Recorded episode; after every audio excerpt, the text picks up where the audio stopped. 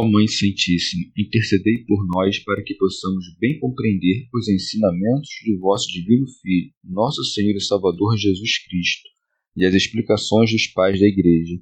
Ó Virgem Imaculada, ofereço-vos este trabalho e peço que abençoais aqueles que o ouvirem, e que seja para a maior honra e glória de Deus. Amém.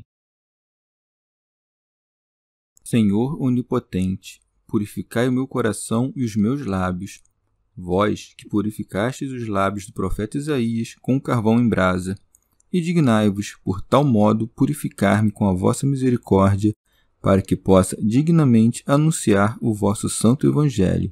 Por Jesus Cristo, nosso Senhor. Amém. Senhor, abençoai-me. Que o Senhor resida no meu coração e nos meus lábios, para que anuncie digna e convenientemente o seu Evangelho. Amém. Evangelho de Nosso Senhor Jesus Cristo, segundo São João. Aparições aos discípulos. Um dos doze, Tomé, chamado Dídimo, não estava com eles quando veio Jesus. Os outros discípulos então lhe disseram: Vimos o Senhor. Mas ele lhes disse: Se eu não vir em suas mãos o lugar dos cravos, e se não puser meu dedo no lugar dos cravos e minha mão no seu lado, não crerei. Oito dias depois, achavam-se os discípulos de novo dentro de casa e Tomé com eles. Jesus veio, estando as portas fechadas, pôs-se no meio deles e disse: A paz esteja convosco. Disse depois a Tomé: Põe teu dedo aqui e vê minhas mãos. Estende tua mão e põe-na no meu lado, e não sejas incrédulo, mas crê. Respondeu-lhe Tomé: meu Senhor e meu Deus. Jesus lhe disse: Porque viste, creste. Felizes os que não viram e creram. Comentários dos Pais da Igreja São João Crisóstomo o sacerdote que, conquanto tenha administrado bem a própria vida, não tiver olhado com diligência pela vida dos outros, será mandado com os ímpios à geena. Sabendo, pois, como é grande o perigo que correm, tende por eles a maior devoção, ainda que não sejam muito nobres, pois não é justo que sejam julgados pelos que estão submetidos à sua jurisdição. E ainda que a vida deles seja vergonhosa e irrepreensível, não serás lesado na administração de nenhuma das graças que lhes foram confiadas por Deus. Com efeito, sobre os dons que vêm de Deus, não tem o sacerdote, não tem nem mesmo o anjo ou o arcanjo controle algum, mas é o Pai, o Filho e o Espírito Santo que tudo ministram, e o sacerdote apenas empresta sua língua e mão. Não seria justo, afinal, que por maldade alheia aqueles que abraçaram a fé saíssem prejudicados no que diz respeito aos sacramentos da salvação. Pois bem, reunidos todos os discípulos, faltava apenas Tomé, que ainda não voltara da debandada que acontecera na paixão. Por isso está dito: um dos doze, Tomé, chamado Dídimo, não estava com eles quando veio Jesus. Alcuíno. Dídimo, nome grego, em português se traduzirá como gêmeo, duplo ou duvidoso, em virtude do seu coração duvidoso em crer. E Tomé quer dizer abismo, porque penetrou com uma fé segura a profundeza da divindade. São Gregório. Não é por acaso que aquele discípulo eleito estava então ausente. A clemência celestial conduziu tudo de maneira espantosa para que esse discípulo incrédulo, quando apalpasse em seu mestre as feridas da carne, sarasse em nós as feridas da infidelidade. Com efeito, a infidelidade de Tomé aproveitou mais a nossa fé que a fé dos discípulos que creram pois, à medida que ele é reconduzido à fé pelo toque, nossa mente põe de lado toda dúvida e é consolidada na fé. São Beda Pode-se perguntar por que o evangelista diz que Tomé estava então ausente se Lucas escreve que os dois discípulos que foram a Emaús, ao voltar a Jerusalém, encontram os onze reunidos. Ora, é necessário admitir que houve um intervalo de tempo em que Tomé se retirou da congregação e Jesus apareceu no meio deles. São João Crisóstomo. Assim como crer ingenuamente e de qualquer jeito é marca de leviandade, do mesmo modo, afundar-se em investigações sem fim é próprio da mente grosseira, e por isso Tomé é repreendido. Não creu nos apóstolos quando lhes disseram que viram o Senhor, não tanto por desacreditar o testemunho deles, quanto por pensar que a coisa mesma era impossível. Daí que siga. Os outros discípulos então lhe disseram: Vimos o Senhor. Mas ele lhes disse: Se eu não vir em suas mãos o lugar dos cravos, e se não puser meu dedo no lugar dos cravos e minha mão no seu lado, não crerei. Sendo de entendimento mais grosseiro que os outros, buscava parar a fé no mais grosseiro dos sentidos, o tato, e nem mesmo em seus olhos se fiava.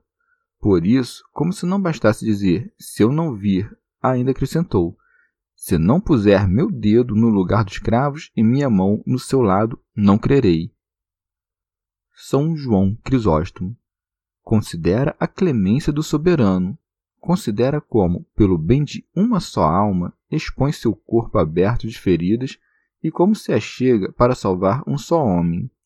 Sem dúvidas, os discípulos que anunciaram a ressurreição eram dignos de confiança, bem como o próprio Senhor quando a prometera. Todavia, como Tomé precisasse de mais uma prova, Cristo não a negou, mas não lhe apareceu logo, e sim após oito dias, para que, ouvindo de todo lado os testemunhos dos discípulos, tivesse um desejo cada vez mais aceso de vê-lo e uma fé muito mais firme quando finalmente recebesse a prova. Daí que esteja dito. Oito dias depois, achavam-se os discípulos de novo dentro de casa e Tomé com eles. Jesus veio, estando as portas fechadas, pôs-se no meio deles e disse: A paz esteja convosco. Santo Agostinho. Perguntas-me: se entrou a portas fechadas, onde está a extensão do corpo? Respondo: se caminhou sobre o mar, onde está o peso do corpo? Ora, o Senhor fez isto porque era o Senhor, ou por acaso, desde que ressuscitou, deixou de ser o Senhor? São João Crisóstomo. Jesus para no meio dos discípulos e não espera até que Tomé o interrogue, mas se antecipa e, para mostrar que estivera presente quando o apóstolo falava com seus colegas, emprega as mesmas palavras que ele. Começa, de certo, repreendendo. Põe teu dedo aqui e vê minhas mãos. Estende tua mão e põe-na do meu lado. Depois, porém, o instrui e ensina. E não sejas incrédulo, mas crê. Repara como ainda vacilavam na incerteza e na descrença antes de receberem o Espírito Santo. Depois que o receberam, porém, se mantiveram firmes pelo resto da vida. É razoável perguntar-se, ademais, como podia um corpo incorruptível ter ainda as marcas dos pregos? Mas não deixes que isso te perturbe. Era uma concessão à fraqueza dos homens, para que se convencessem de que era ele o que fora crucificado. Santo Agostinho. Nosso Senhor poderia, caso quisesse, limpar do seu corpo ressuscitado e glorificado toda marca de ferimento, mas conhecia bons motivos para conservar as cicatrizes. Assim como mostrou as feridas a Tomé, que se recusava a crer a menos que as tocasse e visse, do mesmo modo as há de mostrar aos seus inimigos, não para dizer-lhes como a Tomé, porque viste, creste, e sim para dar-lhes a prova irrefutável da verdade e dizer: Eis o homem que crucificastes, vedes os ferimentos que lhe caravastes, reconheceis o lado que perfurastes, porque foi aberto por vós e para vós, mas não quisestes entrar. Por algum motivo que desconheço, o amor que temos pelos bem-aventurados mártires nos provoca o desejo de ver no reino as cicatrizes e feridas que sustentaram no corpo em nome de Cristo, e talvez as vejamos mesmo. Não serão, afinal, uma marca de feiura, mas de honra, e brilharão como uma beleza que, embora gravada no corpo, não será do corpo, mas da virtude deles e se em seus martírios alguns de seus membros foram mutilados ou decepados, nem por isso ficarão seus membros na ressurreição dos mortos. A eles, afinal, foram dirigidas as palavras: não se perderá um cabelo de vossa cabeça. Mas, se for conveniente que, nesse novo século, os sinais dos gloriosos ferimentos sejam visíveis na carne mortal, as partes do corpo em que algum membro tenha sido truncado ostentarão cicatrizes, porém com seus membros restituídos e não faltantes. E ainda que todos os defeitos infligidos ao corpo nesse momento desapareçam, não deverão ser taxados de defeitos ou vícios, e sim de emblemas de virtude. São Gregório. O Senhor ofereceu para ser tocada a mesma carne que introduzira a portas fechadas naquela casa. Nisto vemos dois feitos espantosos e, ao menos para a razão humana, contrários entre si. Que seu corpo fosse incorruptível após a ressurreição, mas, ao mesmo tempo, tocável, tudo que é tocável, afinal, necessariamente se corrompe, e o que não se corrompe não pode ser tocado. Nosso Senhor, exibindo-se ao mesmo tempo incorruptível e tocável, mostrou como seu corpo ressuscitado tinha ainda a mesma natureza de corpo, mas já outra glória. São Gregório. Após a glória futura da ressurreição, também o nosso corpo será sutil por efeito do poder espiritual mas palpável, em virtude da sua natureza verdadeiramente corpórea, e não como escreveu Eutíquio, impalpável e mais sutil que o vento e o ar. Santo Agostinho. Tomé, vendo e tocando o homem, confessava o Deus que não via nem tocava. A visão e o toque o levaram a uma fé afastada de toda dúvida, e por isso segue. Respondeu-lhe Tomé: Meu Senhor e meu Deus. Teofilacto Diócrida. Tomé, que era antes infiel, depois de tocar o lado, revelou-se perfeito teólogo, pois expôs a dupla natureza e única hipóstase de Cristo, ao dizer: Meu Senhor reconheceu a natureza humana, ao dizer: Meu Deus reconheceu a divina, e ambas as naturezas num só Deus e Senhor. Segue. Jesus lhe disse: Porque viste, creste. Santo Agostinho. Nosso Senhor não diz me tocaste, e sim me viste, porque a visão é, de certa forma, o sentido geral. Na linguagem do dia a dia, a visão costuma ser empregada no lugar dos outros quatro sentidos. Por exemplo, dizemos: ouve e vê como só bem, cheira e vê que bom cheiro tem, prova e vê que bom sabor, toca e vê como está quente. Por isso aqui diz o Senhor: Põe teu dedo aqui e vê minhas mãos. Ora, o que é isto se não dizer toca e vê? Tomé, contudo, não tinha olhos no dedo. Logo, quer em referência ao olhar, quer em referência ao toque, é isto o que diz o Senhor, porque viste, creste. Alguém ainda poderia sugerir que o discípulo não se atreveu a tocar quando o Senhor se ofereceu para ser tocado. São Gregório. Mas, uma vez que, segundo o apóstolo, a fé é o fundamento das coisas que se esperam e o argumento das que não se veem, daquilo que se vê já não se tem fé, mas apenas reconhecimento.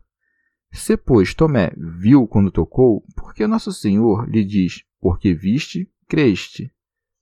Porque uma é a coisa que viu, outra a coisa em que creu. Viu o homem, confessou o Deus. Ora, é motivo de grande alegria a que segue. Felizes os que não viram e creram. Esta frase se aplica especialmente a nós, que, embora não tenhamos visto na carne, o guardamos, todavia, na mente, desde que, é claro, acompanhemos com obras a nossa fé. Com efeito, o verdadeiro fiel é aquele que pratica com obras o que crê. Santo Agostinho nosso Senhor usou o verbo crer no pretérito porque via como já acontecido tudo o que ainda havia de acontecer por predestinação. São João Crisóstomo. Sempre que o cristão pensar ou disser quem me dera eu vivesse naqueles tempos e visse Cristo fazendo milagres, lembre-se destas palavras: Felizes os que não viram e creram. Teofilacto Diócrida Inclui nisto também os discípulos que creram sem tocar as feridas dos pregos ou lado. Chegamos ao fim de mais um dia de comentários da Catena Áurea. Muito obrigado por ficarem até aqui. Que Nossa Senhora derrame suas graças sobre nós e até amanhã.